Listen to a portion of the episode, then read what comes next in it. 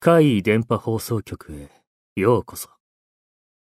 今回のお話は、こちらです。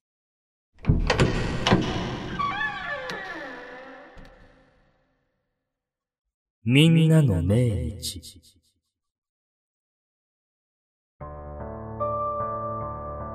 昔、テレビの心霊特番を担当した時のことなんだけど、ああいう番組って、視聴者から心霊体験や心霊写真、あとは今まさに霊障に悩まされてる、みたいなのをよく募集するんだよ。最初は郵便で受け付けて、その中から番組で使えそうなのを選んで、直接取材をしてみるって流れだった。その中で、俺の目を引いた一通の手紙があった。まずは電話で話を聞こうと、差出人に連絡してみたんだけどさ。彼女はかなり焦ってて、話の内容もとっちらかっててね。話をまとめて上に説明するのに、時間がかかったよ。番組にお便りをくれた彼女、名前を仮に A さんとしておく。話は A さんが18歳の時まで遡る。A さんたち家族は古くて大きな家に住んでいた。家族構成は A さんと A さんの母親、祖父と祖母、そして曽祖父と曽祖母の6人家族だった。A さんの母親は結婚して家を出たが、離婚を機に A さんを連れて実家に戻ってきた形だ。ある日、A さんの曽祖父の具合が悪くなった。もう余命行くばくもないという状態になっていたそうだ。曽祖父は自分が死ぬことをとても残念に思った。家族と離れ離れになってしまうことが寂しかったんだ。曽祖父はいつも口癖のように言っていた。家族はみんな一緒におらなあかん。A さんの曽祖父は戦争で家族を失ったらしい。それからまた自分で新しい家族を作った。だからか、とにかく家族を大切にしていたそうだ。でもそこは天命だったのか、そのまま息を引き取った。そして、ほどなくして後を追うように、曽祖母も亡くなってしまった。亡くなる前に、曽祖父が呼んでいる、みたいなことを言っていたらしい。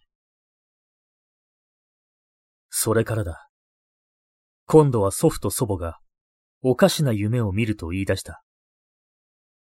何でも夢の中で亡くなった曽祖父と曽祖母がこちらに向かって笑顔で手招きしているのだという。何か喋っているが声は聞こえない。なんとなく生前の口癖。家族はみんな一緒におらなあかん。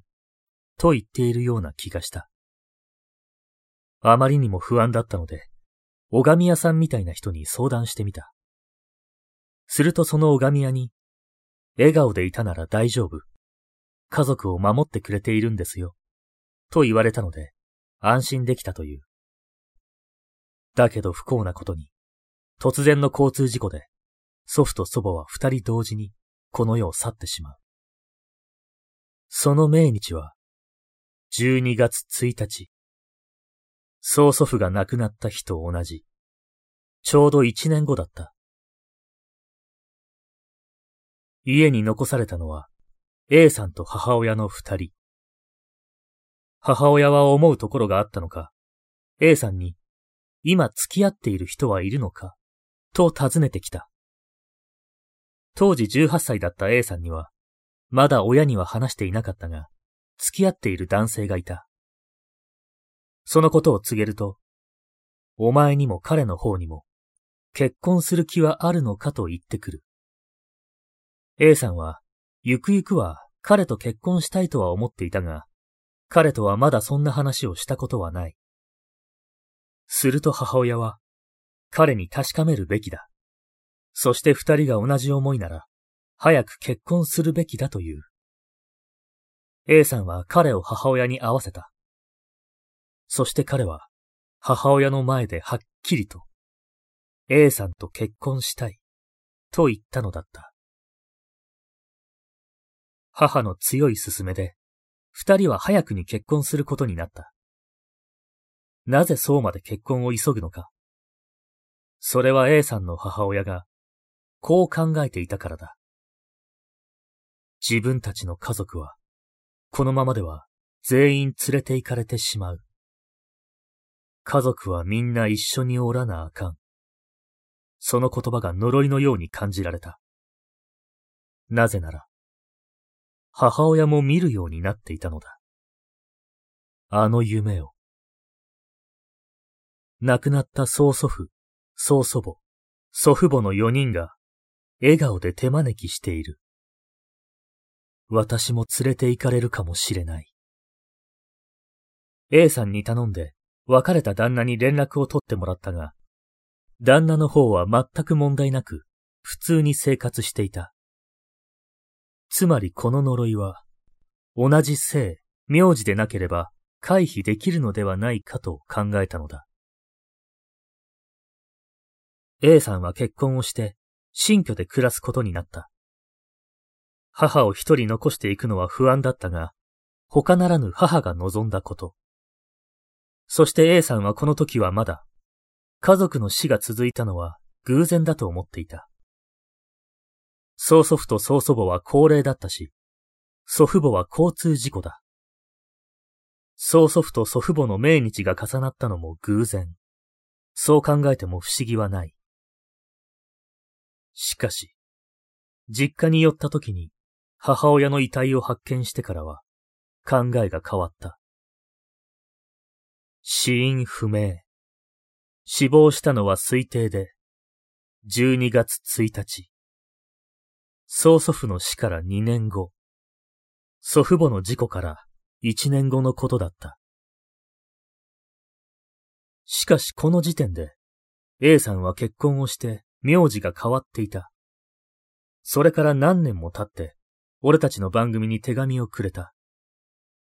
呪いの連鎖が実在したとしても、もう危険はないのでは ?A さんのあの旧姓は、もう誰もいないのだから。ところが、事情が変わった。A さんとご主人の間に別れ話が持ち上がったのだ。A さんが自分の中で離婚を決意したその夜、夢を見た。曽祖父、曽祖母、そして祖父母が、笑顔で手招きしている。口は動いているが、声は聞こえない。そして彼らの前にいる母親だけは、口を一文字に閉じ、ずっと首を横に振っている。自分が離婚して、名字が戻ってしまったら、自分だけではない。その時30歳になった A さんには、3人の子供がいたのだ。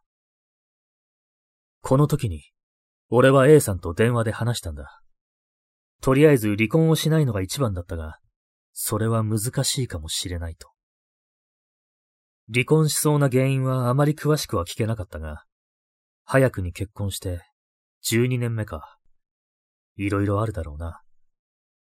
それから A さんと連絡が途絶えてしまった。この話を整理して上に話しても、もう本人と連絡が取れない。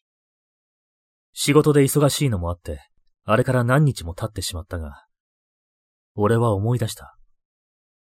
できれば連絡してほしくないようなことを言っていたが、もう一つ、連絡先があった。それは A さんがその時暮らしていた、ご主人の家だった。俺は電話してみたが、もうすでに、離婚した後だった。子供は三人ともご主人が引き取っていた。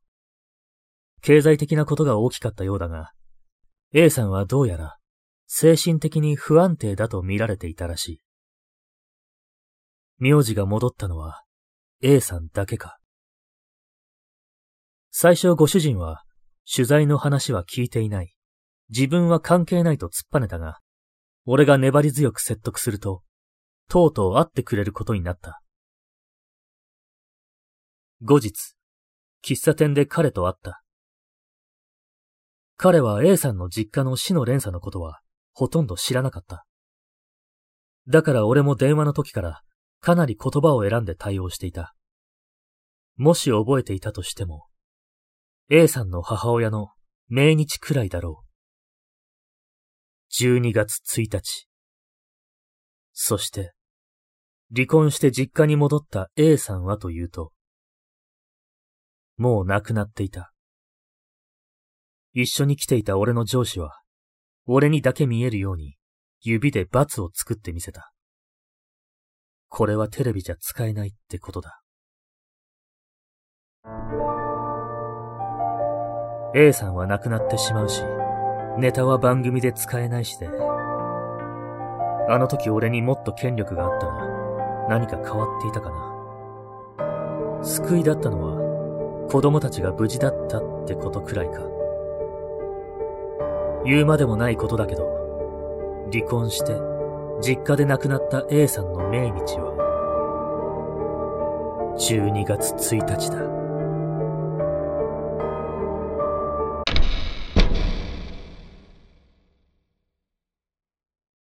いかがでしたか？次は、あなたの身に起こったお話を聞かせてくださいね。